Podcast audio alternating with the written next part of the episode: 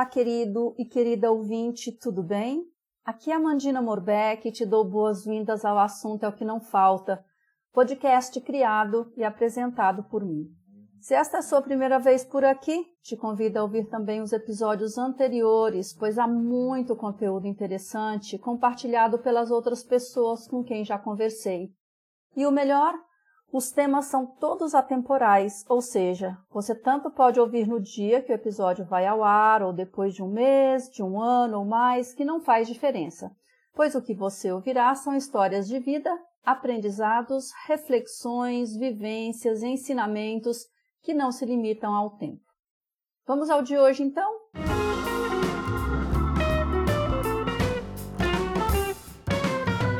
Neste episódio, minha convidada é a Nina.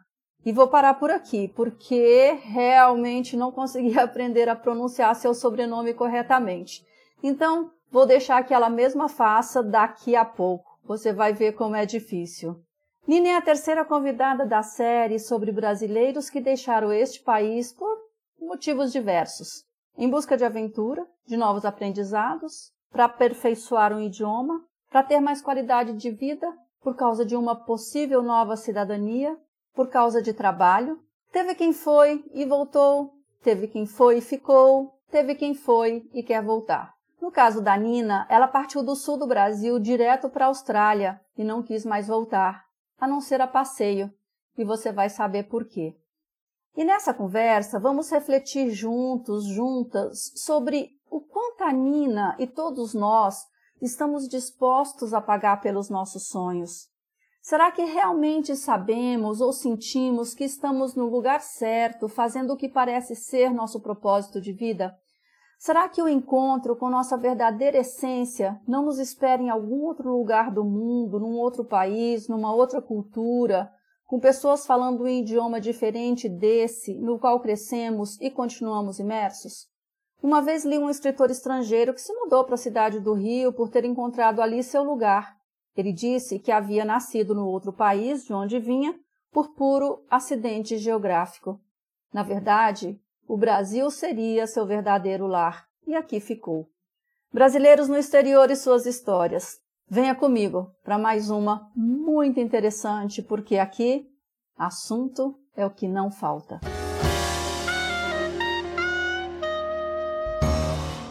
Olá, Nina, tudo bem? Oi, Emma, tudo bem? E você? Tudo jóia, bem-vinda ao podcast. Você me disse que está nervosa, ansiosa, mas não tem motivo nenhum. ah, sempre, né? Sempre ansiedade, mas já passa. Só começar a falar já passa. Olha, super obrigada por você ter aceitado conversar comigo. Na sua apresentação, a única coisa que eu não me atrevi a fazer é pronunciar o seu sobrenome. Ah. Esse foi um desafio que a Fernanda Arcanjo me fez, mas eu não me arrisquei. Então, eu vou pedir para você se apresentar. Ai, meu Deus, esqueci de ensinar isso, mas esse é difícil mesmo. Olha, até eu aprender, né, demorou também, mas é, tem, tem as duas versões, né? Tem a versão é, original da minha avó, né, que é, é hum. aquele polonês bem, né, é, acho que Shipitz, ah, mais ou menos assim, que é difícil de falar, mas é, se você conseguir pronunciar Skripietz, é o, o mais assim fácil, né? E usado. Ah, Scripiettes. Fala. Ah, ah, ah, ah, não, não, não. Vou deixar você. Não vai, não vai tentar arriscar. Não, não. Vai você sozinha. Eu já começo soletrando, eu já nem falo, né? Quando a pessoa pergunta o sobrenome, eu já coloco S, K, R, Z, Y, T, I e todas as letras do alfabeto. Então. Nossa, se eu fosse você, eu andava com uma coisinha assim, sabe, é, digitado bem grande, sabe, para entregar para a pessoa. É isso aqui, ó. Cartãozinho, né? De visita, é. de apresentação, sim. É mais ou menos. Nina, assim. o hum. seu nome é Nina mesmo ou não? Ah, não. Então, é Natalina. Natalina. É Natalina, sim, Natalina. Natalina Scripietz. Meu nome, na verdade, era para ser Ana, né? Meu pai e minha mãe tinham escolhido Ana Paula, que meu, meu pai é Paula, mas como eu nasci quase no dia do Natal, no dia 24 de dezembro, aí a minha avó até te sugeriu que eu colocasse Natalina e ficou Natalina, só que nunca usei muito Natalina, né? Sempre foi Nina, desde bebê sempre foi Nina. E eu gosto ah, de legal. Nina, uso Nina, tudo é, tudo é Nina. Então, muitas pessoas vão até que vão ouvir, pode ser que me conhece, mas não sabe meu nome. Nina Natalina, então. E onde você está neste momento em que gravamos?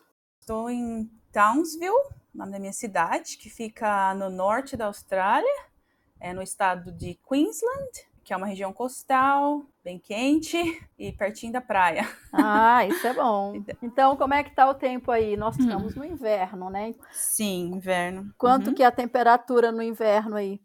É, agora que a gente tá no inverno, tem algumas manhãs que a gente tá, tá chegando, né? 12, 14, acho que o mínimo 8 graus. Uhum. Mas mesmo assim, durante o dia é quente, 20, 25. Esse é o nosso inverno aqui. Você tá numa região que é mais quente do que aqui onde eu moro, na Serra da Mantiqueira, no Brasil. Sim, é bem quente. Mas é, eu tô acostumada, né, com o frio. Eu nasci no sul, então, na verdade, talvez seja por isso que eu fugi, né, do, do frio e gosto de morar aqui mais pro norte não sofro, assim, digamos, com o frio. É, e a Austrália é grande, né? Tem uma variação grande de tudo aí. Nós vamos falar sobre isso aí ao longo do nosso papo. Bom, Nina, inicialmente eu vou te pedir para falar um pouquinho sobre você. Quer dizer, você já falou seu nome, falou que é do Sul, mas vamos lá. Do Sul de onde? Eu nasci é, na cidade de Campo Largo, região metropolitana de Curitiba, no Paraná. É cidade, sim, relativamente pequena, né? cresci lá minha vida toda, minha família praticamente desenvolveu numa área ali, criou é, a nossa vila ali, praticamente, né? Até, até chamava Vila Scrip, é uma abreviação do sobrenome. Então, toda a minha família é de lá. Eu cresci numa área mais assim, um pouco mais rural, cidade pequena mesmo, né? Ritmo de cidade pequena. Minha família é muito grande. Meu pai tem nove irmãos, então, e todos ali na mesma área, né? Só moram tudo perto, cresci com muitos primos, né? Tenho, né?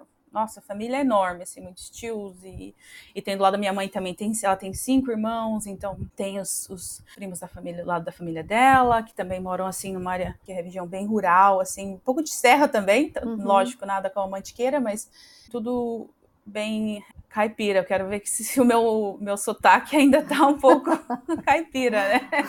não, não tá não, viu? Já te falo. Ai. Já vai me ajudando, que eu, tô, eu esqueço as palavras em português às vezes, então uh, dão uma enroscada. Ah, imagino, com tanto tempo morando fora, né? Assim mesmo. Então, até ia falar. Esse mês, né, eu tô celebrando 10 anos de Austrália, então é celebração aqui, reflexão no podcast já. então foi o que? Junho de 2013 que você se foi? Isso, isso. Ah, legal. 2013. Bom, mas vamos só voltar um pouquinho na sua família, para a gente já celebrar daqui a pouco fazendo tintim nos seus 10 anos. Sim. É... Você tem irmãos, Nina? Sim, tenho meu irmão, é, ele é um ano e cinco meses mais jovem que eu, a gente cresceu junto, brigando, se matando ali. Uhum. Além de ele é casado, tal, tem uma filha, então é, sempre quando eu vou, eu passo bastante tempo com eles e com a minha sobrinha, né? Toda vez ela quer vir, voltar comigo. Que ótimo. Ela tem 10 anos, então ela tá começando a entender, assim, mas foi, foi bem difícil, porque quando eu vim, ela, ela é bebê, então, assim, é, foi bem difícil estar longe. É, tem essas coisas de morar fora e ter conexão com família, né? Isso pesa um pouco. É, essa é a parte mais difícil, é uma escolha muito difícil, mas eu acho que tudo foi meio que, que acontecendo e no momento eu, eu estou aqui e, e essa é a minha escolha ainda, né, no momento. E também hoje em dia fica tudo mais fácil, né? Você você liga ali o computador, pega o celular, você conversa com todo mundo, vê todo mundo. Isso é bom. Sim, Alivia, sim, né? Sim, sim, sim, sempre. E aí você estudou na sua cidade ou em Curitiba? Você fez faculdade? Como é que foi? Eu terminei o ensino médio em 2017, fiz o Enem e eu queria muito, né? Sempre quis muito estudar, sempre gostei muito de escola, sempre quis fazer faculdade. E sempre quis ser professora, né? E gostava muito de português, gostava muito de ler, lia muito, nossa, assim, devorava, né, livros, assim. Peraí, no passado, e, então, você não faz mais isso? Infelizmente, não com tanta voracidade, nada comparado, não. Eu ainda leio, participo, tenho, participo de, de clube do livro aqui e tal, mas é, é tipo um livro por mês, né? Enquanto né, eu li assim muito, né? Eu vivia na biblioteca, eu era daquela época da coleção Vagalume, né? Nossa, tipo, lia muito. Então, assim, sempre fui muito interessada em estudar. Então, foi meio que uma natural, assim, quis, é, quis fazer alguma coisa na área da, da educação, aí fiz o Enem, consegui uma bolsa, só que na minha, na minha cidade não tem faculdade, né? Agora acho que até tem pedagogia, uma universidade lá, mas, tipo assim, na época não tinha nem universidade. Aí eu tive que, né, apliquei para a cidade vizinha e consegui numa cidade vizinha, cidade de Araucária eu consegui a bolsa integral de letras também, porque sou de uma família assim, família rural, né? Tipo, cresceu na lavoura, então não tem. É, cresci muito pobre, digamos assim, classe baixa. Então eu não tinha condição de pagar a faculdade, realmente, assim. Aí eu consegui a bolsa integral de, de letras, né? Que era realmente o que eu queria fazer, só que era na cidade vizinha. Eu já trabalhava antes dos 17, né, informalmente, para familiares, mas eu consegui um emprego Aí deu tudo meio que encaixou certinho. Eu consegui um emprego na farmácia, comecei a trabalhar numa farmácia. Aí trabalhava durante o dia, né? Aquele, aquela histórico né, do, do, do brasileiro, né? Trabalhava durante o dia, pegava a van, ia para a faculdade na outra cidade vizinha, chegava quase uma hora da manhã, dormia, começava a acordar, começava a trabalhar outro dia às sete. Então, eu até escutei no, no, de um outro pessoal que faz isso também muito no seu podcast. Então, fiz os, os, quatro anos de faculdade assim. Tá. Então você fez letras e você se especializou em inglês? Isso, português, letras, português e inglês. Ah, que bacana. Sim, e nesse tempo também fazia, é, no sábado eu fazia o curso de inglês, que eu sempre né, gostei de, de estudar inglês, assim, mas é aquele inglês, né, de, de faculdade, inglês, então não, não tinha uma fluência ainda quando eu vim para cá, né, então a, a, vim para a Austrália foi justamente isso. Pensando de aprender.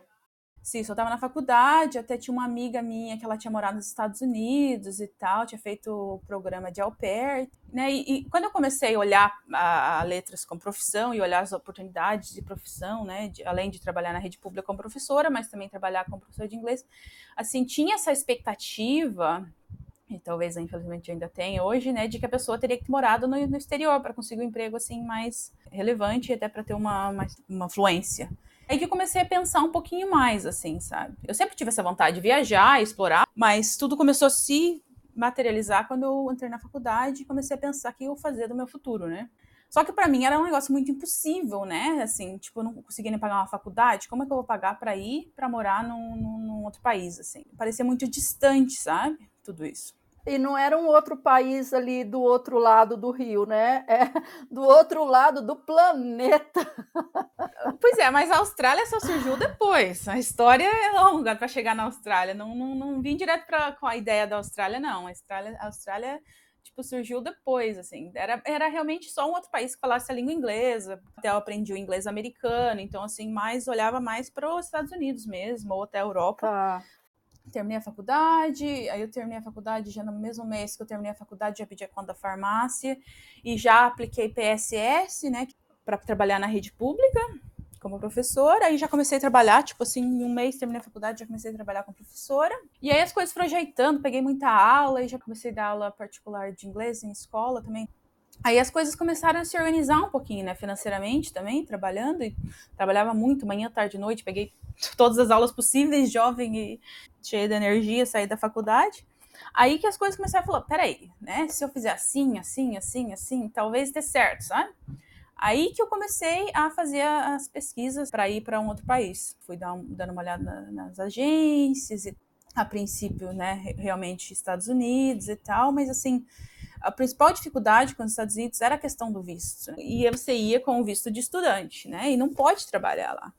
Ou você vai visto para trabalhar, mas não, não, não, não tem, tipo, né, tanta flexibilidade na questão de visto. Aí também olhei Europa, Irlanda, né? Fiz um, uma cotação para chegar para ir para Dublin, mas acho que ali foi a questão do clima mesmo, que eu falei, não, não vou sair de um lugar frio para ir num lugar mais frio, né? Eu preciso de um lugar quente. Então aí que eu comecei a pensar outras varia variantes assim de, de... possibilidades. Isso, isso. Aí fiquei assim, né, um pouco nesse, nesses dois, até cheguei a fazer uma cotação para Dublin, mas assim não tava clicando, né? E era muito dinheiro assim para mim, né, na, na época. Aí eu continuei, né, nesse trabalhando que nem louca e tentando guardar um pouco de dinheiro e tal. E aí eu fui numa feira de intercâmbio que teve em Curitiba. E aí foi, acho que foi a primeira vez que eu ouvi aquela palavra Austrália. Eu não tinha muito conhecimento, assim, da Austrália. Aí tinha essa, essas, essa agência lá, aí eu conversei com o pessoal lá e tal, assim, e aquilo, assim, tipo, foi um clique, assim, e foi crescendo muito rápido, né? A palavra Austrália, a gente já comecei a pesquisar e não sei o quê.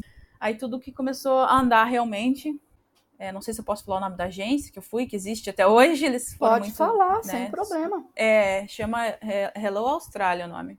Depois que eu fiz o orçamento, aí eu comecei, foi pagando aos poucos, é engraçado, né? A minha mãe e meu pai, assim, acho que eles não acreditaram até o dia que eu tava saindo de casa com a mala, eu acho que não, não caiu a ficha deles, né? Apesar de todo o processo de preparação. Ah, mas, assim, eu tive uma tia, um tio, assim, a minha avó, deram um suporte. Não caiu a ficha até a hora que eu cheguei, assim. A hora que eu cheguei, pisei na Austrália, falei, meu Deus, o que que eu fiz? né? Que, que foi que eu fiz? Eu acho que. Porque, tipo, você imagina, né? Cresci na, naquele, naquela cidade pequena, ambiente rural, uhum. ia para Curitiba lá, tipo, de vez em quando. Aí chegar na cidade grande, assim, como eu cheguei em Brisbane, que eu escolhi essa cidade, assim, que ser um, não é tão grande assim quanto o Sydney, mas ainda bem moderna e tal. Então, assim, foi um, um choque, assim, e muita dificuldade, assim, né? Até financeiramente, quando eu olho assim, falei, meu Deus, como que eu fiz? Eu cheguei aqui com gastei tipo o último centavo. Vendi minha moto, vendi, tinha um consórcio, tipo, tirei dinheiro assim do nada. Uhum. A, a, gente é jovem, a gente tem, né, realmente mais coragem mesmo. Quando eu olho, foi um, um, um evento muito significante. Com certeza, se eu fizesse novamente, me prepararia melhor, teria mais dinheiro, mais organização. Tipo, eu cheguei aqui com dois, duas semanas de acomodação e 700 dólares no bolso. Foi isso na minha família não tinha ninguém que eu pudesse pedir dinheiro, assim. Da minha avó, né, que poderia me ajudar, digamos assim. Mas, assim, não tinha ninguém, assim. Não podia ligar meu pai, manda, né, dinheiro aí. Não, não, não tinha essa possibilidade, assim, sabe? Lógico que se eu pedisse, talvez eles iam, iam dar um jeito, mas, assim, não tinha isso. Então, assim, quando eu olho para trás, eu falei, meu Deus. Mas eu tive vários anjos que me ajudaram, tive amigas que, que me ajudaram. Eu tive uma amiga da, da farmácia, do tempo da farmácia que eu trabalhei, que ela é minha amigona até hoje. Ela né, me ajudou, assim, até a questão de renovação de visto, assim, ela, assim, um anjo realmente na minha vida, e conheci outros anjos aqui que me ajudaram, então, assim, hoje em dia eu gosto muito de ajudar as pessoas, né, todos os jeitos, né, com, com dúvidas ou com, até financeiramente, porque eu fui muito, né, muitas pessoas me ajudaram, então é aquele, aquele passe adiante, né. O bem. E aprendi isso do meu pai também, né? Meu pai é muito assim, sempre foi aquela pessoa da vila que sempre ajudou os outros e aquela pessoa que levava todo mundo médico, assim, que na época ele era o único que tinha um carrinho. Então, assim, foi tudo que eu passei, essas pessoas que me ajudaram, hoje em dia eu tento passar adiante e ajudar outras pessoas, né? Então, basicamente foi assim que eu consegui chegar à Austrália, né? Com ajuda. e hoje em dia eu tento ajudar outras pessoas. Mas isso é legal, porque muitas vezes a gente recebe né, favores, recebe o bem de pessoas que nem sempre uhum. a gente né, consegue retribuir. Então, fazer essa, né, essa, essa retribuição para o mundo quando a gente pode, dizer, independentemente de qualquer coisa, é maravilhoso, faz bem para a gente mesmo, né? Sim. Sim. E aí, quando você chegou aí na Austrália, nossa, tô aqui, caramba, com tudo isso na sua uhum. cabeça. Aí, como é que foi, assim? Como que tava seu inglês nessa época? Você sentiu que, pô, tô arrasando? ou foi assim, nossa, não aprendi nada? Faz duas coisas. Antes de eu sair, tô arrasando, vai ser moleza. Aí eu cheguei aqui, aí ferrou. Foi desse jeito também quando eu cheguei nos Estados Unidos, é, que eu saí daqui, tipo, eu estudava na escola, uhum. fiz aula particular e tal. Meu, quando eu desci no aeroporto de Washington, comecei a ouvir as coisas pelo alto. Quer dizer, já começou na imigração, né? O cara me perguntando as coisas já, e eu, passar puxa, é, aí depois falando as coisas no alto-falante, eu só pescava assim, uma palavra e outra. Eu falei, cara, E aí você vai ficando nervosa, as coisas vão piorando. Exatamente, meu Deus, é bem isso, é bem assim mesmo. Passei, passei, passei muitos apurados assim também. Nossa, é, é realmente é, é outra língua, parece. O inglês australiano ainda, nossa, é, é outra língua, é muito rápido, é muito nossa, é diminuído. Pior. Não é pior, não é pior no sentido da língua ser pior, né? É, é pior para a gente que não tem o hábito de, né, de ouvir sempre por exemplo, de assistir filmes, né, de estudar na escola, então é, é realmente é complicado, né? É o tal do rain, né, em vez de rain. yeah, sim, tudo, nossa, é, foi, foi um choque, assim, né, em todos os sentidos, né, foi aquele choque social, uhum. chegada, mas a, a, língua realmente foi um, demorou, assim, para adaptar, mesmo já falando inglês, assim, Pro, pro nível Brasil, meu inglês era fluente, mas aqui não era, sabe? Ainda eu cheguei na escola, né? Paguei o curso de inglês, lógico, que a gente faz um teste na hora que você chega na escola. E eu fui pro, acho que intermediário advanced. Como eu fiz o curso, né? Que eu paguei o curso por quatro meses e meu visto era de cinco meses, no primeiro visto. Aí eles falaram: não, mas você já tá no nível mais alto, a gente não tem pra onde mandar você. Você não quer fazer esse outro curso aqui? Que era o curso de TESOL, né? que é um curso para professores e tal. Eu falei, beleza, né? Só que aí, né, era 500 dólares para mudar o curso. E eu só tinha 700 que era para mim sobreviver. Aí que foi esse meu tio que me ajudou, né? Aí eu eu falei, eu vou fazer o máximo possível, né? Daqui cinco meses estou voltando, né? Tipo, na minha cabeça, né? Daqui cinco meses estou voltando, aí eu acho um emprego, me resolvo, né? vou conseguir um emprego bom quando eu voltar e tal. Aí acabei mudando esse curso, mas assim, a minha mentalidade mudou muito rapidamente. Que quando chegou nos cinco meses, eu falei, meu Deus, não, eu não posso voltar, não estou pronta. Não, não, e não tinha dinheiro para renovar o visto também, né? Ai, eu falei, meu Deus, o que, que eu vou fazer? Eu não, não, não tenho dinheiro, eu tinha um emprego, mas assim, não, não, não, não o suficiente. Então, conversei com essa minha amiga da farmácia.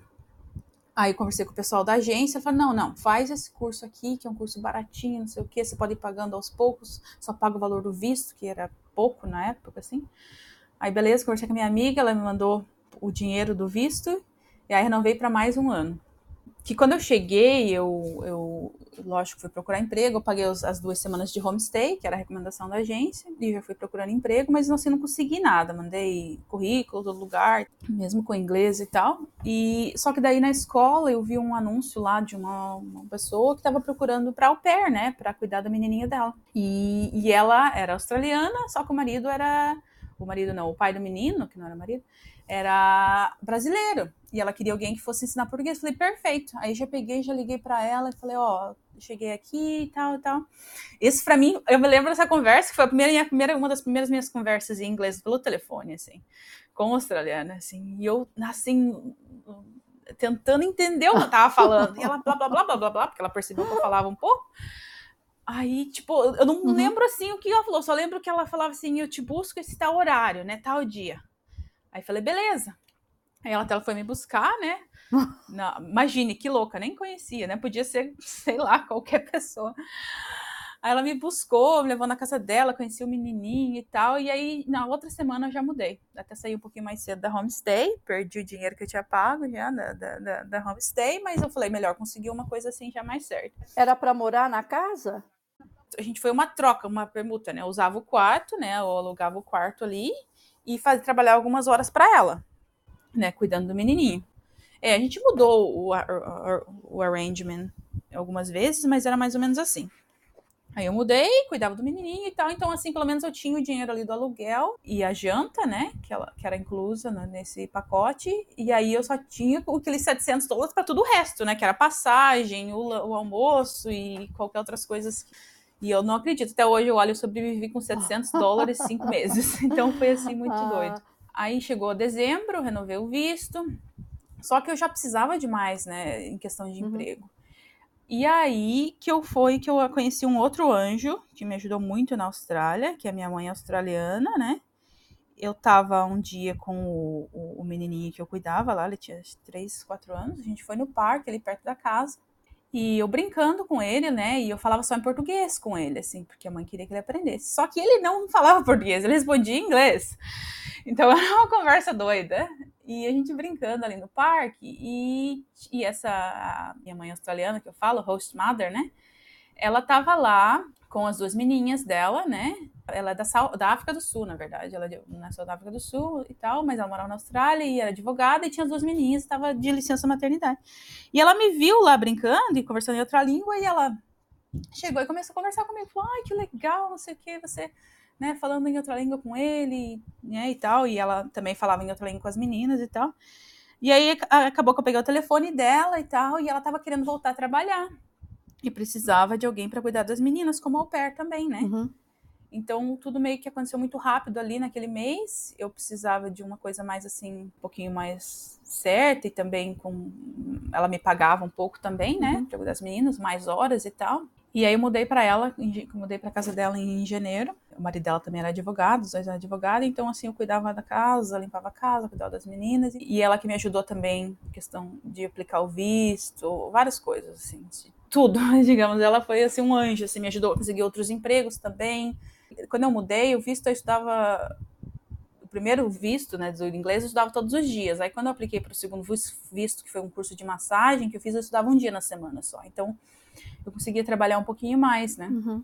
Então eu trabalhava as 20, 25 horas para ela, e que na verdade você só pode trabalhar 20 horas, né, no, no, visto de estudante. Agora acho que mudou. Enfim, na época era, era 40 horas semanais, é, quinzenais. Uhum.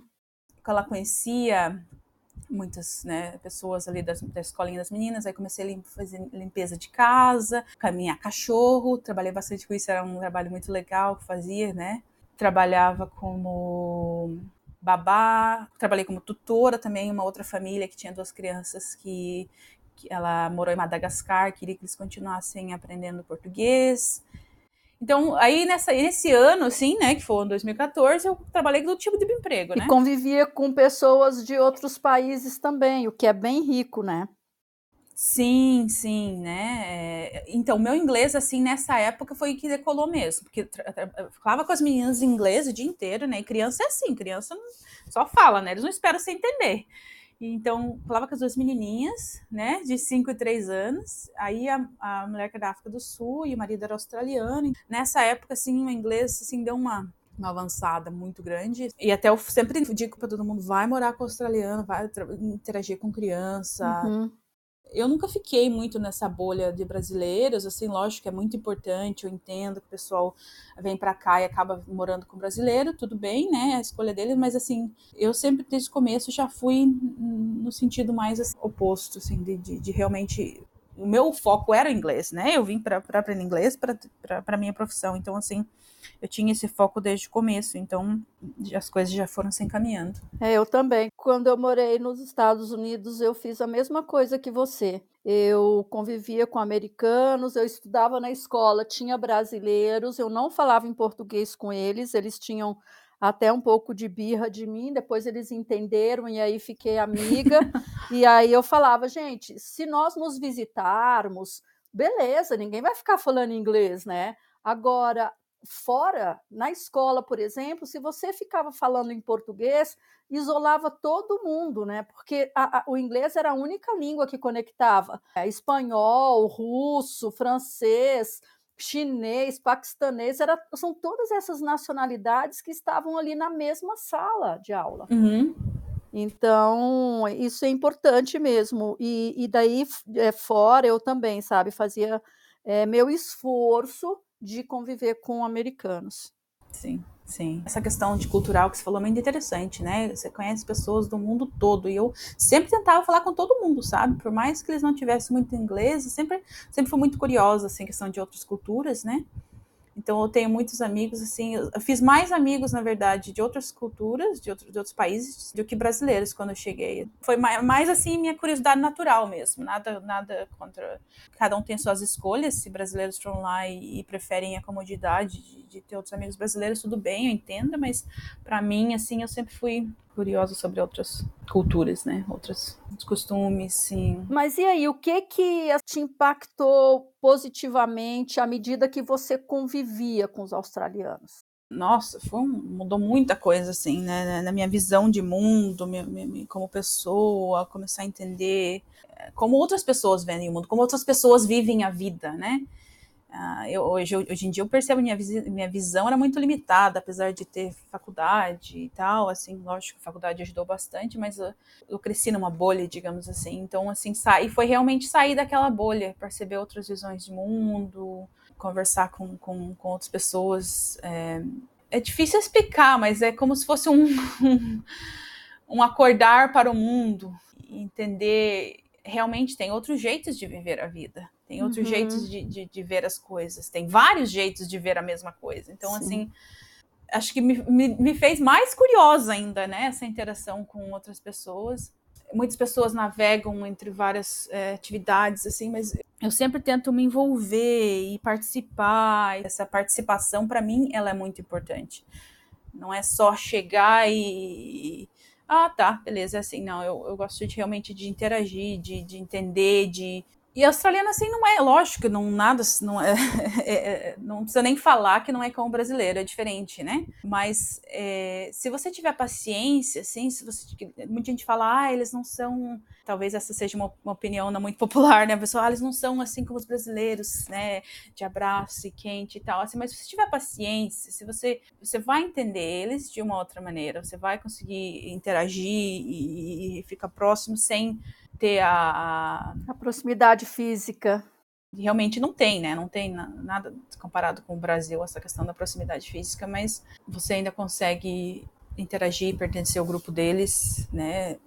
eu me sinto muito confortável interagindo com, com os australianos, assim, lógico que como todo lugar do mundo tem vários problemas e preconceitos e misoginia e racismo e todo o resto que, que a gente sabe, mas assim, talvez não tenha tanto esse medo de ser julgada, talvez não tenha tanto essa pressão de, de ter um backlash. Talvez o que eu vou falar agora não seja uma opinião popular, mas eu me sinto mais pertencente a essa cultura nesse momento da minha vida do que eu me senti interagindo no Brasil em muitos momentos. Isso talvez seja algo assim meio forte de dizer, mas é muito não legal. Tem forte ou fraco, é a sua vivência, é o que você sente. Ninguém tem o direito de, por exemplo, te julgar por, por você estar tá falando isso, porque é a sua vivência, é a sua experiência. E você sabe que uma vez eu ouvi um cara que falou uma frase muito bacana. Ele disse que tinha nascido geograficamente no país errado nossa, sou eu. Exatamente. Então, assim, muitas vezes é isso que acontece. A gente nasce num país, mas no... aquela cultura não faz a nossa cabeça e a gente não sabe por quê. Quer dizer, de repente você está desconfortável ali sem entender muito bem. Até você ter a oportunidade de vivenciar uma outra e você se encaixar naquela. Eu acredito que é o que aconteceu com você. Sim, sim. E sabe que eu tenho uma história interessante a questão disso, assim, porque realmente, assim, eu não, não, não tive esse pertencimento, assim, tanto no Brasil, na minha infância. Mas eu me lembro até hoje, assim, eu tava conversando com o rapaz da agência lá em Curitiba e eu perguntei, assim, como que é a questão, né, da aceitação com imigrantes. Ele me falou assim, ah, não, você é, é branca, não vai ter nenhum problema. Foi aquele negócio, assim, me deixou chocada, porque acho que eu nunca tinha refletido ou pensado ou me, me, visto de uma maneira assim, fora daquela bolha que eu vivi. Então, assim, foi muito impactante isso quando ele falou. Só que hoje também, né, depois de todas as experiências que eu vivi, 10 anos de Austrália e tal, quando as pessoas olham para mim, ou até nas minhas interações, eu não tenho essa. Ah, isso vai ser um pouquinho difícil de explicar, mas a questão, eu não tenho esse pertencimento, eles não me veem como brasileira, isso que eu quero dizer. Uhum. Muitas vezes, quando eu falo sou brasileira, o pessoal fica assim, ah, mas como, né? E tal. Lógico tem a questão do estereotipo, mas assim, até minha personalidade um pouco e tal, né? E também muitos perguntam, ah, mas aonde que você é, né? Qual que é o teu background? Aí, acho que foi a primeira vez que eu comecei a perceber. Realmente, eu, eu, eu que eu sempre me vi como brasileira, né, no Brasil. Uhum. Não tinha essa perspectiva de o quanto que o meu background, ancestralidade, influenciava no, em quem eu sou. E aqui influencia muito. Primeiro, primeiro me veem como polônia, que é, meu background é Polish, né? Da Polônia.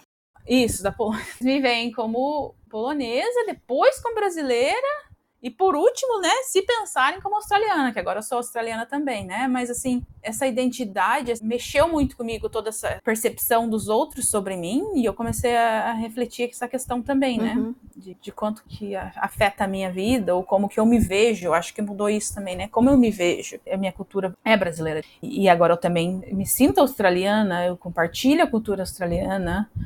E ainda assim eu não sou vista, primeiramente, como nenhuma das duas. Eles não aceitam se eu falar que eu sou só brasileira, eu sou só australiana. Então, assim, é uma, uma reflexão de identidade mesmo, assim, sabe? Uhum. Que, eu, que eu fiz. E aí você achou que esse lado bom dos australianos, você se sentiu mais livre aí, é isso? Sim, eu realmente comecei a viver a minha vida, comecei a, a olhar mais para mim, realmente, né? E tentar viver a Nina, assim, até questão, assim, emocional, é, relacionamento, sempre foi uma, uma coisa que foi na, em segundo plano, eu nunca foquei, assim, na questão de relacionamento, então até a hora que eu cheguei aqui, aí eu falei, beleza, eu tô aqui, tô sozinha no mundo, só tenho eu para cuidar de mim. comecei a olhar mais nessa questão, comecei a trabalhar as coisas dentro de mim, e as coisas começaram, né, conhecer, conhecer, conhecer pessoas, e tive algum, né, alguns relacionamentos, e até que eu conheci a Kate e tal, e a gente tá junta acho que vai fazer sete anos. E ela também, assim, chegou no momento certo e já ficou e tudo foi dando muito certo. Então, assim, eu consegui cuidar dessa parte da minha vida também, né? Uhum.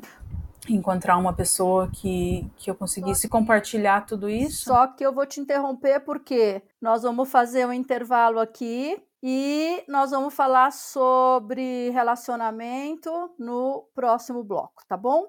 Sim.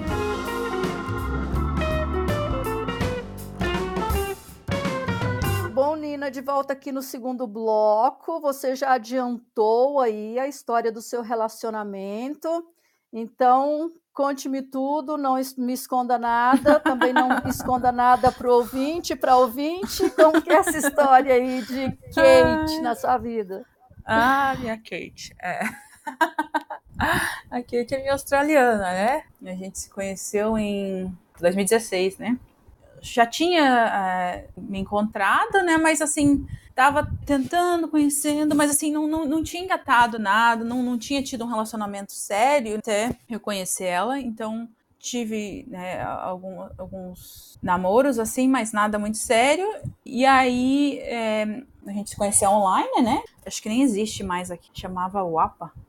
E a gente foi conversando e tal, e até tem uma história interessante que a gente foi fazer o primeiro encontro, aí ela acabou cancelando o nosso primeiro encontro e tal. E aí a gente acabou se encontrando outro dia.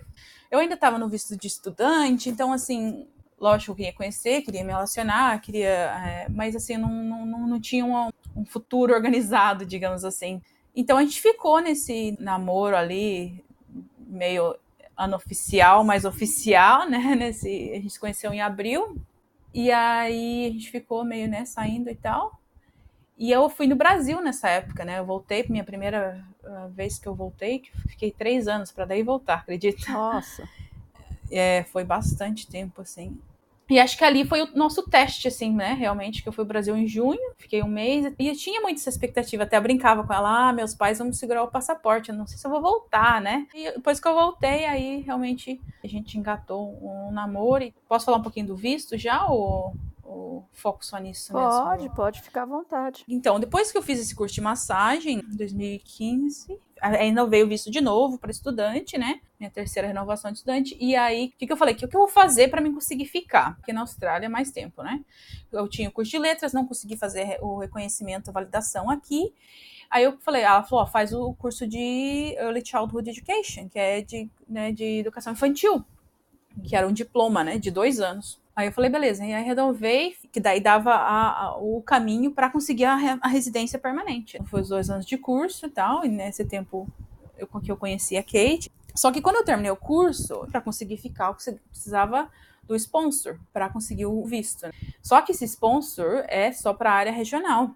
E eu morava em Brisbane, né? E aí que eu comecei a procurar empregos e tal. Aí quando eu consegui esse. Nossa, já vou falar de Down agora, já, já engatou. Posso falar de, de Down? Tranquilo? Pode, por favor. Aí eu terminei o curso e eu consegui esse emprego em Down. E aí que foi o outro teste, né, do relacionamento de novo, né? Que eu precisava mudar para Down. E a Kate era de Brisbane, a família dela de Brisbane. Para ela mudar seria uma grande decisão, né, uma, na vida dela. E o que que ela fazia? O que que ela faz? Ela trabalhou sempre em hospitality, né? Restaurantes, cafés, essas coisas, cinema. Acho que na época ela trabalhava em, em, um restaurante, não lembro. E aí eu fui, e daí dois meses depois ela, ela foi também, e depois disso a gente sempre morou junto, e morou os, os quatro anos lá em Down, e a gente tá aqui em Townsville tem dois anos também. E já estamos pensando na próxima mudança. Resumidamente foi isso, né? E você não tinha se manifestado para sua família e como que foi essa aceitação da parte deles? Eu fiquei meio assim apreensiva, lógico, de falar tudo isso, mas fiquei bem nervosa e tal, mas acabei falando para minha mãe primeiro pro meu irmão e por último pro meu pai. E só que daí para as pessoas não me preocupei. Eu fui assim devagarzinho vivendo minha vida, tendo a minha mídia social ali atualizada com realmente quem eu sou e a minha vida. Então assim meio que naturalmente todo mundo ficou sabendo, mas não precisei, sabe, ficar explicando nada para ninguém. É, acho que as únicas pessoas realmente que eu queria que soubesse primeiro era meu pai, minha mãe e meu irmão. E eles talvez ficaram um pouco assim, não sei se chocados, não, talvez, não provavelmente não chocados, mas eu fui criada né, numa, numa família muito católica, né? cultura brasileira também é muito influenciada pelo catolicismo, né? Então, assim, tem essa questão, mas assim, é, hoje em dia, lógico, todo mundo é tranquilo, já fui várias vezes, a Kate já foi pro Brasil. Eu acho que tudo com o tempo, né? as pessoas começam a entender e no, no, fim do dia cada um vive a sua vida, eu vivo a minha vida. E acho que talvez o fato de eu estar longe, não sei, não ouvir, né? Que aquela coisa, né? Eu cresci em cidade pequena, você sabe tudo, né? Tem muita comentário, tem muito fofoca, tem muita opinião como eu tô aqui, então talvez eu não tenha sentido tanto isso, né? Eu tinha muito medo pelo meu pai e minha mãe, mas eu acho que eles lidaram bem com isso e continuaram vivendo a vida deles, então assim, é muito mais tranquilo, né? Principalmente agora, depois que a Kate foi ao Brasil, a gente foi ano passado, e ela conheceu todo mundo, todo mundo recebeu ela muito bem. Lógico que tinha muito medo antes, né? Mas agora, olhando para trás, assim, não tinha razão Quer dizer, razão tem, né? Porque se a gente olhar para a sociedade, razão tem, mas é, a minha família, assim, todo mundo acabou sendo muito tranquilo em relação a isso, né? E no Brasil, assim, eu nunca namorei. E aí vocês puderam casar? eu brinco com ela, tô esperando. Que ela quer, ela quer pedir, né? Ela quer casar no Brasil. Ah, tá. A Austrália não permite? Permite, permite. Saiu faz pouco tempo, né? Que teve a mudança na lei. Alguns anos atrás saiu é, permite, mas eh, acho que depois que ela foi ao Brasil, ela gostou muito do Brasil, agora ela, e ela viu o tamanho da minha família também, aí cada passo ela fala, mas a gente vai casar no Brasil, né? Porque sua família, não sei o que, que ela não tem família grande aqui, então acho que para ela foi muito, assim, também impressionante ver o tamanho da minha família, né, todas as pessoas, então assim, ela já imaginou é, uma festa lá, né? Ela quer casar lá. Vai ser, vai ser interessante. Vamos ver, vamos ver. Tô esperando ainda. Sete anos, eu brinco, sete anos. vamos ver. Se vai dar certo. Ah, que ótimo. Ô, Nina, e você mudou para Darwin por conta do trabalho, depois foi para Townsville, mas o que você faz exatamente hoje? Quando eu terminei o, o, curso de diploma de educador infantil, né, Childhood Education, eu já trabalhava na, na escolinha de, de kindergarten aqui, que é de 0 a 5. Aí eu trabalhava lá em Brisbane, na escolinha, em Down também mudei fazendo isso, como professora de educação infantil. Aí eu trabalhei dois anos em Brisbane, né? Só que em Brisbane eu trabalhava mais é, part-time, né? Não era full-time, não era tempo integral. Aí lá em Down eu trabalhava tempo integral mesmo, os quatro anos. Eu fui é, líder educadora da minha sala e depois eu fui um, líder educacional do centro, né? Que é tipo como se fosse a pedagoga do centro que eu trabalhava, que tinha oito salas e era um centro grande. E eu trabalhei os quatro anos assim, que a gente passou o tempo da pandemia lá em Down. E, depois que passou, a gente queria voltar um pouco mais para Queensland, que é o, estado aqui que, Down é, é, é, longe, né? São quatro horas de voo e longe de tudo, assim, do, dos outros estados da Austrália, né? Então a gente queria voltar mais para Queensland. É, eu estava vendo a distância de Brisbane para lá é de mais de 3 mil quilômetros, né? Sim, é bem longe, não dá para pegar um voo rapidinho e ali visitar, ou... e até para viagens, assim, que a gente gosta muito de viajar, né? A gente viaja bastante, vai para lá e para cá. Então, assim, ficou um pouco mais restrito, né? Até a questão da pandemia. Então, a gente ia mais, fazia mais viagens de carro ali para as cachoeiras e tal, mas de avião a gente não saiu muito. Então, a gente quis voltar para Queensland Só que eu comecei a olhar em questão de emprego, a gente não queria ficar muito dentro da cidade, né, de a gente queria ficar mais ao redor, assim, mais perto de praia, a gente gosta muito de praia, ir pra ilha, a gente tava olhando mais assim. Aí, eu conversando com a mulher da agência, e ela falou, ó, oh, tem esse emprego aqui, ó, teu currículo tá bom para assumir um cargo assim, que era o cargo de assistente de diretora. Aí eu falei, beleza, vou aplicar, né, então, só que era lá em ela falou em Townsville. Ela falou, ah, que que é, onde que é Townsville? Aí comecei a olhar e tal. Tinha uma amiga que tinha morado aqui, eu conversei com ela. E, ah, falei, beleza, vou aplicar. E tem uma ilha aqui que é muito bonita, e, e é, fica perto da Witch Sundays também, dá duas horas de carro aqui, que é um, um, é a praia mais linda que eu já fui na vida. E é uma ilha, na verdade. E tem várias opções de lazer, turismo, né, para Cairns, ali tem a, a, a, barreira de corais também, que a gente já foi várias vezes, assim, que é uma das, das coisas mais lindas também que eu já vi na vida. Então, assim, tudo meio que se encaixou. Aí eu consegui um emprego também de cara já, aí a gente mudou rapidinho e tá aqui tem dois anos. Aí eu acabei saindo do emprego depois de um ano. Todo mundo sofreu um pouco com a pandemia também, assim, acho que depois de sete, quase sete, oito anos, assim, como educadora infantil, eu precisava de um tempo e uma mudança, assim, né, na carreira. Então, que é o que eu tô fazendo no momento. Eu, eu saí da, da, da educação e tô só tirando um, um ano, assim, descanso e preparação, né? Só trabalhando pouco, só para realmente para viver e, e, me focando em mim para a minha própria etapa, que eu estou fazendo uma mudança de carreira, na verdade. Então eu estou só focando nesse processo para, se possível, tomara que logo ano que vem eu já consiga começar esse novo emprego. Mais ou menos isso. Uhum, mas pode falar o que é? eu não ia falar, mas vou falar então. É, eu estou me preparando, estou no meio da aplicação, é, estou tentando entrar na aeronáutica aqui da Austrália. Eu sei que é um pouco diferente do que eu faço na educação, mas assim, é, foi aquele senso de aventureira da Nina, eu já dei o que eu tinha que dar na questão da educação, o que, que eu gostaria de fazer. E aí eu comecei a pensar, pensar assim, e uma das respostas loucas que saiu da minha cabeça foi é, entrar na, na área né, militar. Aqui na Austrália é bem, é bem, diferente do Brasil, né? E, e, tem muitas oportunidades assim de carreira dentro da Marinha, Aeronáutica e Exército, né? Então comecei a olhar para esse lado quando surgiu essa ideia meio maluca. Acho que eu gosto de ideia maluca impossível, né? Acho que é a minha história. quando parece difícil, daí que eu gosto, sabe? Quando é meio impossível, aí que eu, que eu, que eu quero, né? Então acho que foi isso. Aí saí do emprego, estou no meio da minha aplicação, já fiz vários testes, estou trabalhando né, nisso, na questão física agora, já passei o teste psicológico, passei o teste médico, então agora eu tenho que passar o teste físico ainda. Então, vamos ver. Esse é o meu o que eu estou trabalhando no momento. Eu espero que dê certo, e se não der certo. E você tem quantos anos hoje? Tenho 33. Isso não é impedimento para o exército? Não, pois é, aqui é muito diferente, sabe? É, tem os cargos de combate e tem os, o suporte ao combate, né? Então não é um cargo de combate, é um emprego de escritório mesmo. Lógico que você ainda tem que fazer o treinamento básico, tem que fazer os três meses. É por isso que eu falei que eu ia estar fora por três meses, que eu vou ter que ficar fazendo esses três meses de treinamento, que é realmente treinamento militar, mas assim, depois você vai trabalhar no suporte. E lógico, nós estamos em tempos de paz e espero que continuamos, mas assim, é uma oportunidade de carreira muito grande, porque nesse emprego que se eu conseguir, eu vou aprender uma outra língua, né? Então, isso também era uma das minhas. Quando eu comecei a pensar na mudança de carreira, o que, que eu gostava? Eu gostava de desafio, eu gostava de alguma coisa que tivesse desafio físico também e desafio mental e aprender outras línguas. Então, ali, esse emprego se encaixou em todas as minhas necessidades que eu gostaria, então, por isso que eu resolvi tentar. E, mas, assim, tem muita lógico, pessoal mais novo, mas assim também tem bastante oportunidade para o pessoal mais assim que já tem até assim, ela olhou para o meu currículo, ela falou assim, eu tinha aplicado inicialmente para um outro cargo. Ela falou: "Olha, o seu currículo, com a sua experiência, tudo que você estudou e trabalhou, você já pensou nesses e nesses cargos? Então, que são cargos ainda mais altos que eu tinha pensado, sabe?" Uhum.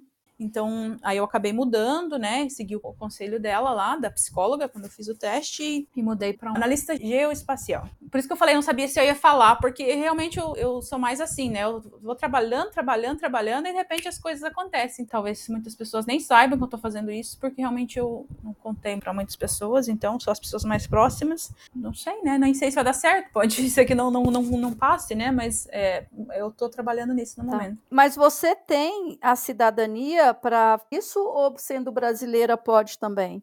Não, tem que ser cidadã. Então, até uma das fotos que eu mandei lá, que eu tô vestido azul, assim, foi quando eu peguei a cidadania, 2021. Hum. E é, tem que ser cidadão e você tem que passar por um, um, uma, uma, screening de segurança muito, muito grande. Eu tive que colocar todos os endereços que eu morei os últimos 10 anos, assim, foi é, é bem chatinho assim o processo, sabe? Nem sei se eu vou ser aprovada ainda, né? Então eles são bem rigorosos. Pode ser que eles falam, não, você não tem como ter clearance, que você não, não, não morou aqui a sua vida toda, mas é, eu sou australiana, então eu tenho o direito de tentar, né? Digamos assim. Então eu tô tentando. Ah, legal.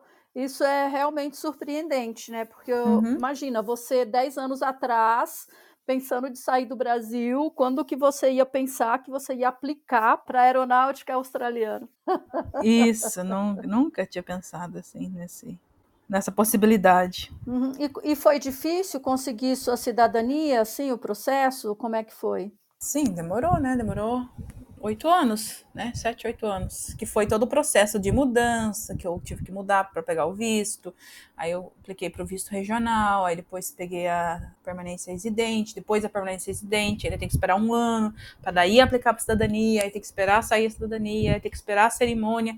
Então, por isso que demorou mesmo, assim, demorou é, sete, oito anos. Tem pessoas que já conseguem, que já vêm formado do Brasil, já conseguem fazer reconhecimento da, da profissão e conseguem em poucos anos, né? Mas tem pessoas que também demoram 10 anos, assim. Então é realmente de cada caso, né? Para mim demorou 8 anos, que é, acho que é uma média ali, digamos assim. Tudo foi acontecendo, né? Naturalmente, digamos assim. Mas e aí como que você se sentiu? Foi um, um assim um alívio muito grande, assim, de saber foi aquela sensação: eu posso ficar aqui se eu quiser, eu tenho a escolha de ficar aqui. Eu mudei para esse lugar, eu uhum. gosto desse lugar, eu me sinto bem, eu me sinto feliz aqui.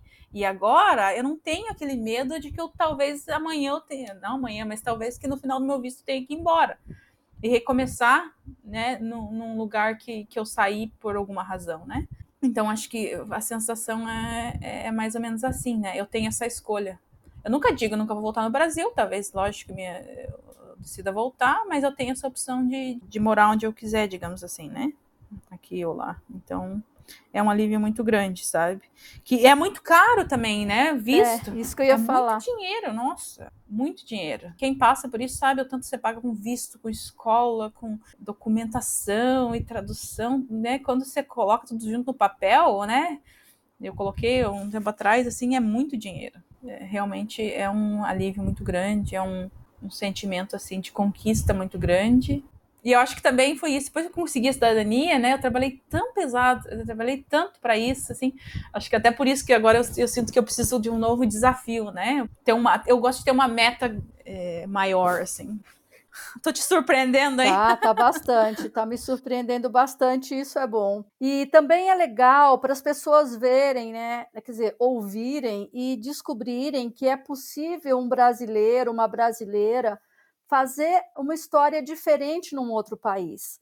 Sem precisar, por exemplo, de passar é, o tempo todo limpando casa ou sendo babá, ou então sair do país já com um super emprego, né, como, sei lá, no mundo corporativo. Então, o seu exemplo é muito legal, muito legal. E sabe uma coisa que você falou agora? É, como eu escutei todos os seus podcasts anteriores, eu achei muito legal que muitos dos convidados, a maioria deles, passaram por uma transição de carreira, uma mudança de carreira, um, uma mudança de foco né? Sem perder a essência, assim, porque a minha essência ainda é de professora, eu ainda gosto de ensinar muito, né? Então é uma coisa que eu ainda tenho, que provavelmente ainda no futuro posso voltar a trabalhar, mas assim, perceber as suas necessidades, né? Eu tenho essa necessidade de desafio, eu tenho essa necessidade de conquista, então eh, não ter esse medo de mudar, não, não ficar preso, ah, porque eu já me formei em letras, agora eu tenho que ser professora, eu tenho que fazer isso. Então, eu achei muito legal nesse podcast que muitas pessoas passaram por essa experiência e eu me identifiquei bastante. Ah, Gostei. que legal. E hoje mesmo entrou no ar o meu, que eu falo com a Lorena sobre meus livros, que é o número ah. 20. E o próximo, que é o 21, é com uma mecânica uhum. chamada Thaís Roland.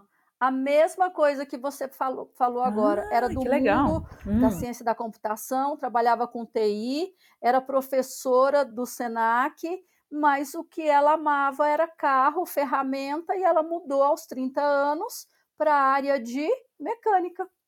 Uhum. É ter essa coragem de perceber. Eu admiro muito. Sim, eu também. E atrás do sonho, né? Sim. Sim. Então é isso, querida. Vamos fazer um intervalinho aqui para irmos para o terceiro bloco. Aí eu quero que você conte mais sobre viagem, o que, que você gosta de fazer aí, lazer, né? Vamos lá. Beleza. Ok.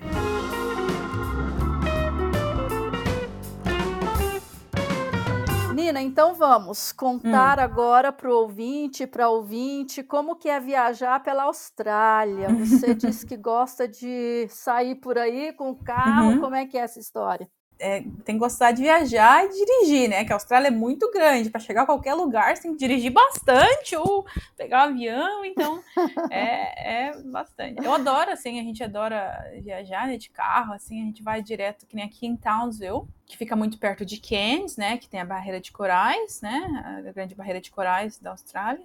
E também tem a, a duas horas é, é, para o sul, tem a, a Arley Beach, que é é a cidade perto que você pega o barco para ir na Whitsundays, que também é uma ilha assim maravilhosa, né? Já foi para Whitsunday algumas vezes, já foi para Cairns várias vezes. A gente foi para Fitzroy Island. Se precisa de relaxar mesmo, Fitzroy Island, gente. Eu recomendo para quem vir para cá, se tiver que escolher entre uns passeios, é, realmente a Grande Barreira de Corais, assim, é uma experiência única é, fazer o snorkel, né? Pegar o, a gente pega o barco grande, vai fazer o snorkel no, no alto mar mesmo. E também a, a de Arley Beach, assim, a, é uma das praias, é uma praia né, de sílica. Até onde foi gravado o Piratas do Caribe, uma das cenas foi gravado lá também. É uma das praias mais lindas, assim, se não, não, ninguém mora lá, só chega de barco, tem muitas leis que protegem, né? Água assim cristalina, se nada assim com as arraias que ela vem ali.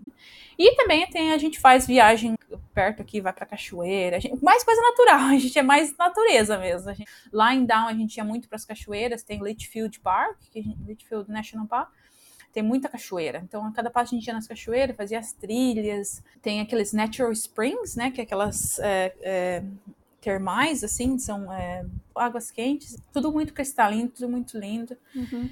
É... O que eu estou percebendo é que você gosta muito do litoral, né? Você gosta das praias, você gosta do mar e nada de outback? Ah, Catherine é Outback, né? A gente foi, né? A gente foi visitar o, o Gorge, até a gente fez um passeio de helicóptero, assim, foi muito legal. Você me deixou com vontade de conhecer um pouco da Austrália. Você sabe que eu falo que é muito longe para ir, né? Tipo, ah, não, não vou lá não, é muito longe aquele lugar, sabe? Não, mas faz uma parada aqui, faz uma parada ali, não, quando você vê, já, já, já chega. É, você também está aí do lado do Sudeste Asiático, né? Você está ali pertinho da Indonésia, pertinho da Malásia, da Tailândia. Já foi para esses lugares? Não, não fui ainda, só de passagem, né? Passei na Singapura, mas a gente não, não, não chegou a visitar, infelizmente, ainda, até porque os primeiros anos a gente está ainda, né, financeiramente não tinha condição. Aí depois, quando tinha condição, teve pandemia, aí teve mudança. Então, assim, a gente não conseguiu fazer uma viagem ainda, né? Até para Bali, a gente chegou, acho que chegou a buscar para Bali, que é pertinho ali de Down, mas estava uhum. tudo fechado nas né, fronteiras, então, infelizmente, não conseguimos fazer uma viagem ainda. Aí depois a gente ficou. É, mas tá fácil demais. Tá. A gente tem plano, sim, mas por enquanto ainda não. Só explorando a Austrália por enquanto. Mas acho que agora a gente já visitou a maioria dos lugares, a gente já foi. É, isso que eu ia falar, a gente já foi para Melbourne, já foi na neve também, que foi uma viagem muito legal. A gente foi para Sydney, eu fui para Sydney uhum. duas vezes. Fui para Sydney pro Mar de Graça também, né? Que eu mandei a foto lá com a fantasia de Carmen Miranda. É, foi um negócio muito interessante, porque eu não sou muito assim de carnaval, né? Eu nunca tinha participado assim de um negócio assim, uma parada. Também, né, eu tinha acabado de sair do armário, de estar na, no Mar de Graça foi um negócio assim muito significante para mim, né? Foi um, um momento assim muito de liberdade, de me sentir, de, de me reconhecer, me validar a minha identidade. Foi realmente uma experiência muito intensa e significativa. Que bonito. E, mas, não, mas Sydney eu não gostei tanto assim, não. Eu sou de cidade pequena, Sydney é muito grande, é muito busy, é muito cheio. É, para quem gosta de cidade grande, são, você de São Paulo, provavelmente, talvez. Se, não, se não, teria, obrigada, se, obrigada, obrigada. Mais, assim... Eu gosto de interior, eu mudei de São Paulo, eu gosto ah, de vida sossegada. É, então, acho que é por isso que eu não gostei muito de Sydney nesse sentido, sabe? Lógico, culturalmente é muito, né, é diversificado, legal, mas assim, para morar realmente não, né? Melbourne também é muito bonito e tal, mas para mim é muito cheio, né? É, Melbourne foi bem, bem legal também, gostei bastante. Tem os passeios costais ali, que a gente foi na neve, assim, foi minha primeira, minha primeira vez na neve, assim, foi realmente muito legal essa viagem para Melbourne. Bacana. Ô, Nina, nesses anos todos, teve algum momento, mesmo adaptada e a cultura australiana, que você pensou em voltar, que você teve vontade de voltar por, sei lá, saudade, um dia que você estava mais deprimida? Não de vontade de, de voltar para morar, assim, mas de, de, estar com as pessoas, né? De vontade tá. de estar em casa, digamos assim, né? É, de com o pai, com a mãe e tal, ou ver um amigo, né? Realmente as pessoas. Acho que não um lugar tanto, né? ou uma comida, né? Uma comida assim mais familiar, assim, da vontade, mas de voltar, eu acho que não, não, não lembro assim. Como eu tinha esse objetivo maior, mesmo tendo esse sentimento, ainda eu segui firme no meu propósito. Realmente a maior dificuldade são as pessoas mesmo, né? Uhum. Não tanto o lugar. Mas eu sou muito grata, tenho né, amigas, tenho uma amiga, melhor amiga que eu converso assim frequentemente, então eu consegui manter esse contato, sou muito grata e converso com meus, meus pais, assim, então e sempre quando eu vou também, é, sempre tento organizar, ver todo mundo, conversar e tal, né? Cada vez que eu vou, assim, você dá uma recarregada, digamos assim, nas baterias, nas, né, na, na, na bateria emocional, digamos assim. E logo depois que você ficou lá um tempo e volta, assim, é bem difícil aqueles primeiros meses para readaptar aqui, né? Depois que você passou lá. Aí depois é tranquilo. Mas você ficar muito tempo sem ir, que na primeira vez eu fiquei três anos sem ir, né? É realmente você tá. Você precisa dar uma recarregada no emocional, digamos assim, né? Reconectar com as raízes. Eu acho que isso é importante. E agora você tem ido com qual frequência? eu gostaria de ir todo ano, mas financeiramente, né, é, um, é, é uma organização e investimento. De foi ano passado, foi a primeira vez da Kate também. A gente tinha planejado de ir agora em fevereiro, ano que vem, de novo. Que a Kate quer ir pro carnaval, né? Aí, só que eu não sei agora, depende da minha, da minha, da minha aplicação, né? Da, uhum. da aeronáutica lá. Se sair, pode ser que eu vou ter que fazer o treinamento e tal. Então, a gente vai ter que esperar um ano, que só depois de um ano que eu vou conseguir pegar férias, né? Uhum. Acho que cada dois anos, assim, seria ideal. Porque um ano é financeiramente para se organizar, que é caro, né? Três anos já é demais. então, esse seria o ideal, né? Cada dois anos, digamos assim. Eu quero trazer meus pais, mas é, tá difícil convencer. Você quer levá-los para passear? Sim, sim, mas eles não têm essa mensalidade de viajeiros, que nem eu, não, não gostam de sair de casa, então tá difícil. Nina, o que que você mais gosta na cultura australiana e o que você menos gosta? Por exemplo, você está casada com uma australiana imagino que em algum momento uhum. né, tenha, sei lá, alguma coisa que, que é bem diferente, mas fora essa convivência íntima, no geral, assim, o que, que você mais gosta na cultura e uhum. o que, que uhum. você menos gosta? Uma das coisas que eu pensei, é que você falou até da Kate, assim, eles são bem mais relaxados, assim, nesse sentido de profissão, carreira, essas coisas, né? No Brasil é, tem uma pressão muito grande pra gente estudar, ter uma carreira para conseguir as coisas e não sei o quê, e bem materiais, e carro e não sei o quê, sabe? Tem um, uma pressão, assim, meio que social, né? De, de, uhum. de, status e tal, e aqui não tem, eu não, não sinto tanto isso, sabe? Aqui a gente não se importa, assim, né, com questões materiais ou de carreira, lógico, as pessoas estudam aqui normalmente, mas não, não tem essa questão do status, assim, sabe? Uhum. É bem diferente, assim. Eu gosto até né, desse sentido, né? Até porque a educação básica aqui também é, é, tem muita qualidade, você consegue interagir independente do nível, assim, é... Socialmente não faz muita diferença para a convivência entre as pessoas, é isso?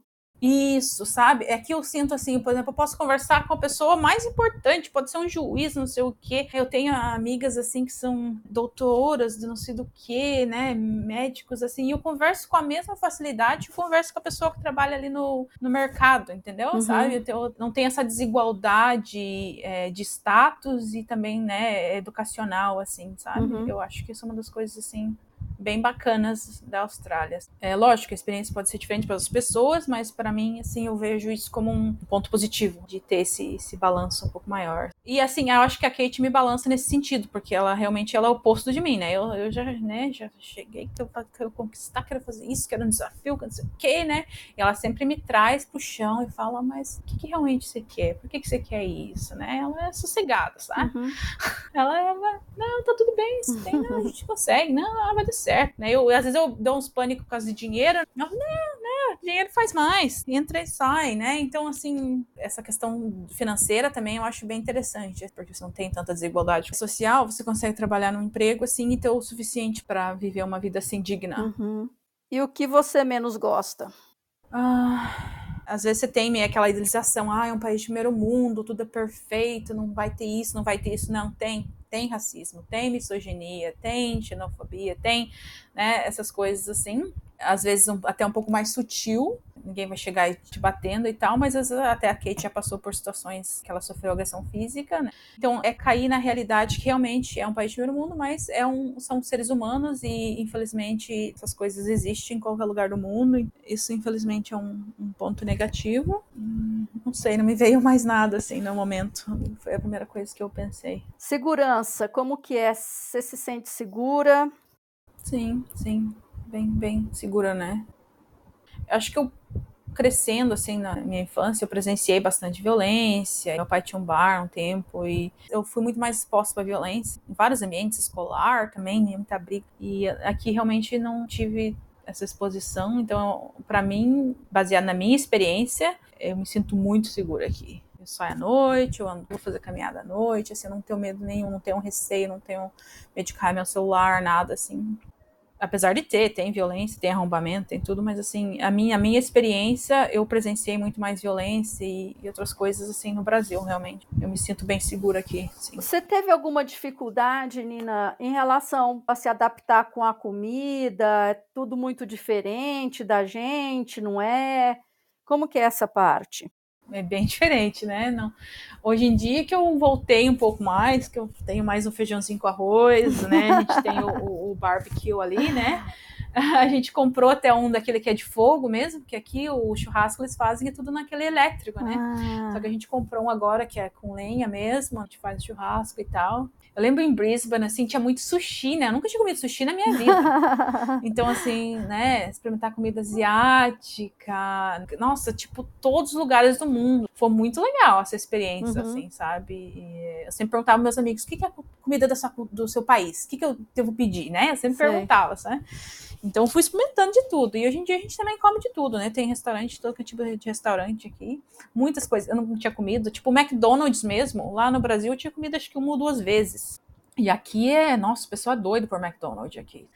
Até eu sou técnica de futebol aqui também, né? Eu tenho as minhas meninas que eu dou, eu sou técnica do, Olha. do time, né? E quando eles ganham o jogo, a gente. Você, sim, aí eles escolhem, eu, eu escolho a jogadora do, do dia, né? Que jogou melhor e tal. E eles ganham um voucher do McDonald's para eles ir lá fazer o lanche depois do jogo. É o prêmio, é o sponsor, né? O McDonald's sponsora as crianças, já treina elas desde criança, terminou o jogo, vai lá comer McDonald's. Ai. Então, assim, é um negócio muito louco. Mas existe uma comida típica australiana? Olha, eles tentam dizer que sim, mas na verdade tem muito, não. Tem algumas coisas, né? Lemington, que eles falam, comida típica mesmo. Não, eles são muito influenciados pela comida na Europa, né? Por exemplo, janta geralmente é meat and three veggies, né? Que eles falam que é a carne, né? O, a proteína ali e três vegetais. Né? Mas, assim, é muito diverso. Eu não diria que realmente tem uma, que nem no Brasil, feijão e arroz. Tem muita comida asiática, realmente, muito ramen, muito sushi, muito ponto positivo, né? É a variedade, realmente cultural né, da, na alimentação. Nina, você foi embora, construiu sua vida, passou perrengues, teve medo das coisas não darem certo. No fim, tudo deu certo, mas você também deve saber de histórias de pessoas que não foi assim, quer dizer, que não tem um resultado tão positivo. O que é que você tem a dizer para alguém que está nos ouvindo e que quer viver uma experiência como a sua, de ir para um outro país, o que que essa pessoa precisa de, sei lá, de saber, o que ela precisa de fazer?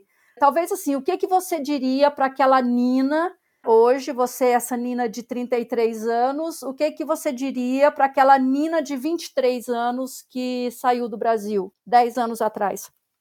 Oh. É acreditar, acreditar que as coisas vão dar certo. Não entre em pânico, digamos assim, né? Sempre tem uma solução. Todo problema tem uma solução. Pode não ser a solução que você acha e acreditar que sempre vai ter alguém, sempre vai ter uns anjos para te ajudar. Às vezes tem uma dificuldade de pedir ajuda, né? Não, sempre vai ter pessoas ali para te ajudar. Então, acreditar se é realmente isso que você quer ter, lógico, ter essa meta, também não vai ficar tirando para todo quanto é lado, porque às vezes também as pessoas não tiver uma meta e não souber realmente o que quer, você acaba tirando para todo quanto é lado e né, desperdiçando oportunidades, mas se você tem aquela meta, acredite que vai dar certo, vai aparecer as pessoas na hora certa para te ajudar. É, às vezes de jeitos inesperados. A gente está indo no parque ali, né, com o menininho trabalhando, acabei conhecendo uma pessoa que realmente mudou ali a minha, minha direção. Aquilo realmente foi uma, um, né, um anjo ali que chegou no meu caminho. Então, vários outros, mas assim, só um exemplo. Realmente acreditar que tem vários jeitos de resolver o mesmo problema, digamos assim, né? E se é isso que você quer, né, acredite Provavelmente eu ia falar, fazer um pouco mais de pesquisa, né? Porque a, a, Nina lá, que chegou aqui em 2013, ela tomou um choque. Hoje eu com certeza me prepararia um pouquinho mais. Mas assim, foram experiências únicas, não me arrependo. Talvez seria mais fácil se eu tivesse feito um pouquinho mais de pesquisa, um pouquinho mais de preparação e mas realmente acredite. E também, né, Nina, as coisas mudaram muito. Hoje o acesso que a gente tem à internet, as informações aí ao clique do mouse, tudo é tão mais simples Quer dizer, 10 anos atrás não era tudo assim, faz diferença também. Sim, sim, né? Tem aqui, o pessoal que está vindo já sabe a situação do momento, né? A gente já sabe que a gente está passando uma crise imobiliária, já sabe que né, tá difícil o emprego no momento, mas assim, eu não tinha nem ideia quando eu vim. Eu não tinha essa percepção desse tipo de problema que estava acontecendo aqui na comunidade brasileira. E hoje em dia você consegue ter mais esse acesso, né? De realmente ter essa network. Antes de chegar, não tinha network. Eu não conhecia ninguém isso também foi uma loucura, né? Não conhecia ninguém aqui. Eu tinha entrado em contato com uma menina que virou minha melhor amiga aqui quando eu cheguei, através um rapaz da agência que conhecia não sei quem. Realmente eu cheguei sem conhecer ninguém. Então não era fácil, tão fácil deixar informação, né, sobre isso para mim assim foi realmente uma, uma mudança muito grande e, e, valeu muito a pena todo esse esse processo né amadurecimento também que acontece durante esse processo é enorme. Com certeza não teria acontecido né se eu não tivesse tomado essa decisão e até eu me lembro, eu estava um dia numa sala dos professores, que eu tinha acabado de começar a dar aula, e os professores estavam falando sobre aposentadoria, né? Então acho que aquilo assim também me deu um, um abaque, né? Eles estavam falando que tinha dado aula por 30 anos, né? E você podia ver na, no rosto dele o efeito, né, desses 30 anos. Para mim também aquilo foi um, um dos momentos, não, eu, estou, eu vou fazer isso. É, não, isso é realmente o, o que eu quero. Eu quero viver uma, uma vida de aventura, uma, uma coisa diferente. Peraí, eu estou começando agora nessa profissão, mas não tem problema, né? Não tem problema se, se no final acabar mudando para outra coisa ou se eu viver uma outra aventura. Então, acho que foi também um, um, dos momentos assim.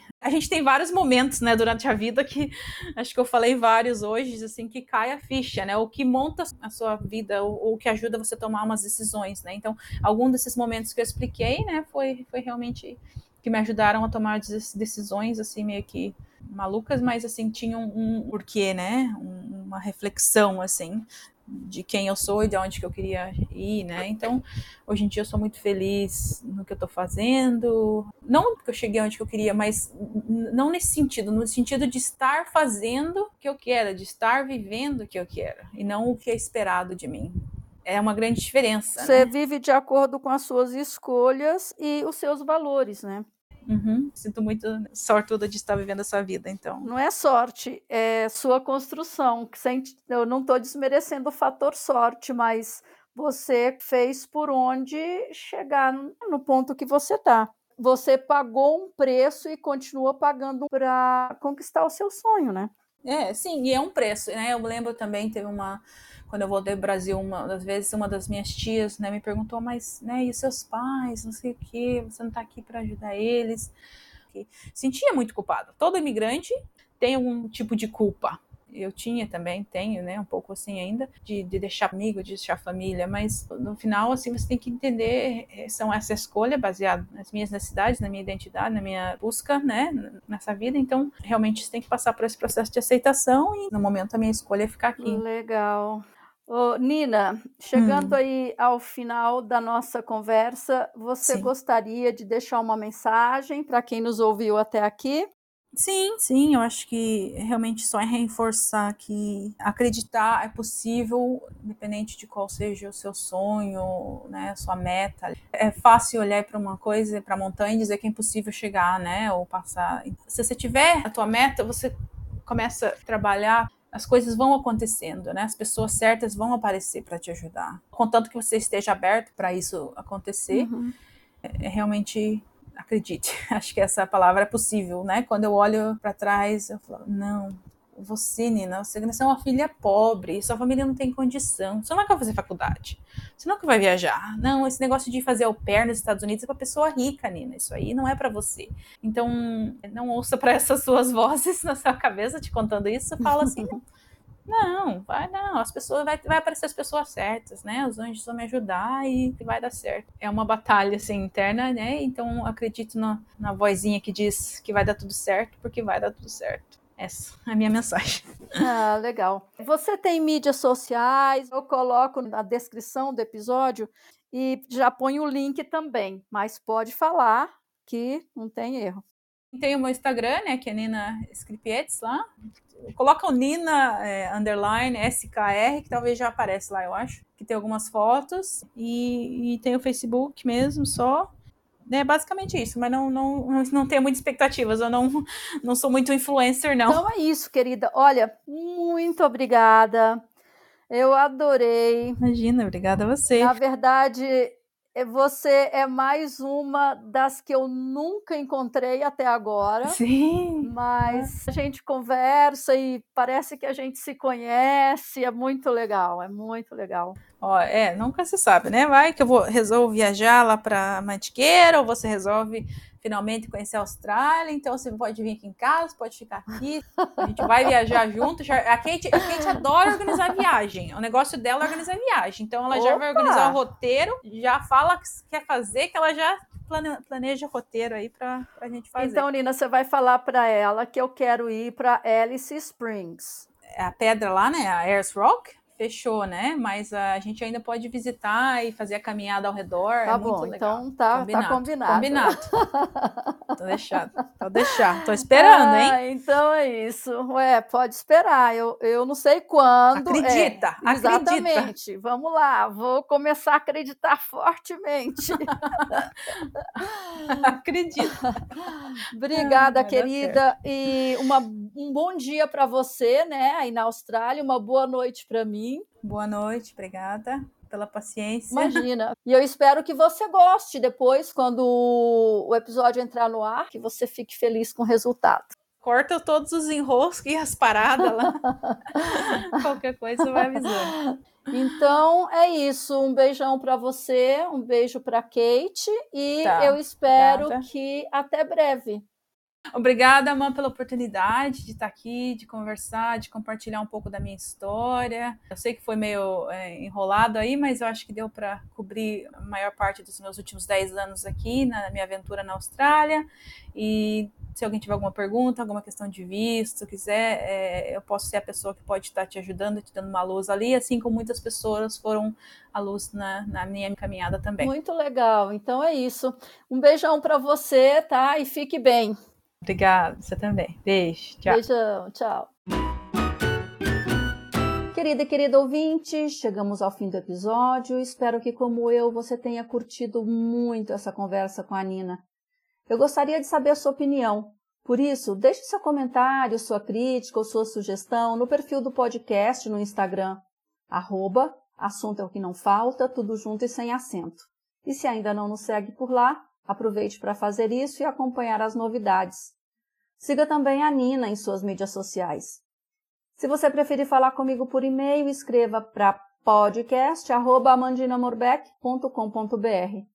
Espero que você siga este podcast no tocador de sua preferência, nos dê cinco estrelas no Spotify e conte sobre ele para os seus amigos, para os seus colegas, para os seus familiares, enfim, para todo mundo. Pois quanto mais gente acompanhar nosso trabalho, mais rápido podemos crescer. E lembre-se que toda sexta-feira, a partir das 13 horas, um novo bate-papo vai ao ar. Termino agradecendo imensamente sua audiência e te espero no próximo episódio. Um abraço e até lá!